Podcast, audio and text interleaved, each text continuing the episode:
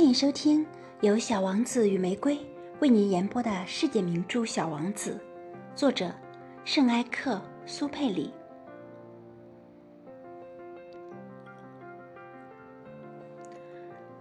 当然，对我们懂得生活的人来说，我们才不在乎那些编号呢。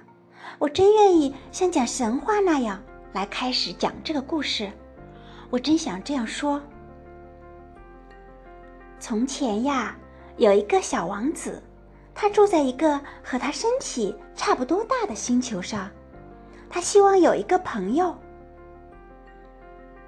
对懂得生活的人来说，这样说就显得真实。我可不喜欢人们轻率地读我的书。我在讲述这些往事时，心情是很难过的。我的朋友带着他的小羊。已经离去六年了。我之所以在这里尽力把它描写出来，就是为了不要忘记他。忘记一个朋友，这太叫人悲伤了。并不是所有的人都有过一个朋友。再说，我也可能变成那些大人那样，只对数字感兴趣。也正是为了这个缘故，我买了一盒颜料和一些铅笔。像我这样年纪的人，而且除了六岁时画过闭着肚皮和开着肚皮的巨蟒外，别的什么也没有尝试过。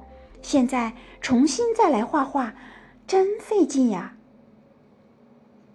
当然，我一定要把这些画尽量的画的逼真，但我自己也没有把握。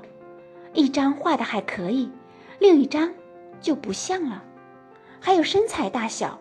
我画的有点不准确，在这个地方，小王子画的太大了些，另一个地方又画的太小了些，对他衣服的颜色我也拿不准，于是我就摸索着这么试试，那么改改，画个大概。我很可能在某些重要的细节上画错了，这就得请大家。原谅我了，因为我的这个朋友从来也不加说明解释。他认为我同他一样，可是很遗憾，我却不能透过盒子看见小羊。我大概有点和大人们差不多，我一定是变老了。